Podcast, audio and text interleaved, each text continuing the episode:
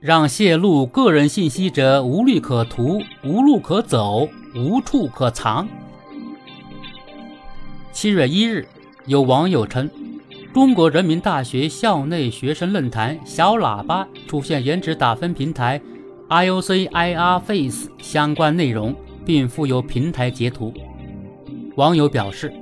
这一平台系学校毕业生在校所创建，上面的信息包括学生的照片、姓名、学号、学院、籍贯、生日等。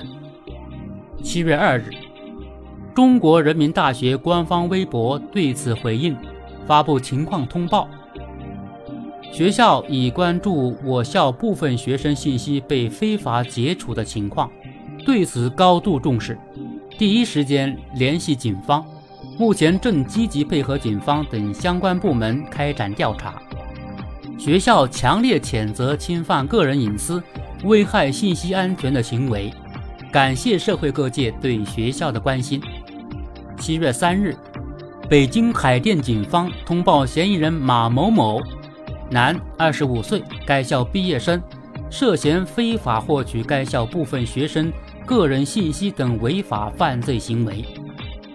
目前，马某某已被海淀公安分局依法刑事拘留，案件正在进一步调查中。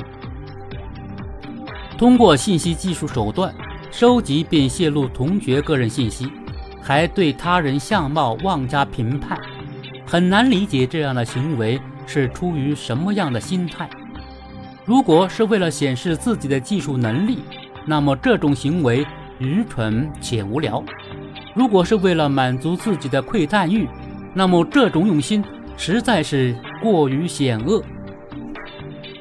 互联网时代，个人隐私被泄露造成的后果往往如洪水决堤，祸害无穷。如果信息安全得不到保证，人就像在虚拟空间中裸奔，甚至谁也无法保证这种情况是否会外溢到现实世界。一个文明的社会是允许个人私密信息的存在，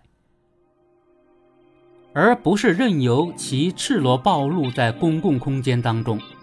隐私就像是架起两座空间的文明桥梁，技术若以恶之名。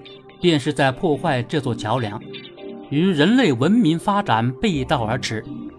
那么，实施者也将成为人人喊打的公敌，他们也应该为此付出代价，法律的追究和道德的谴责。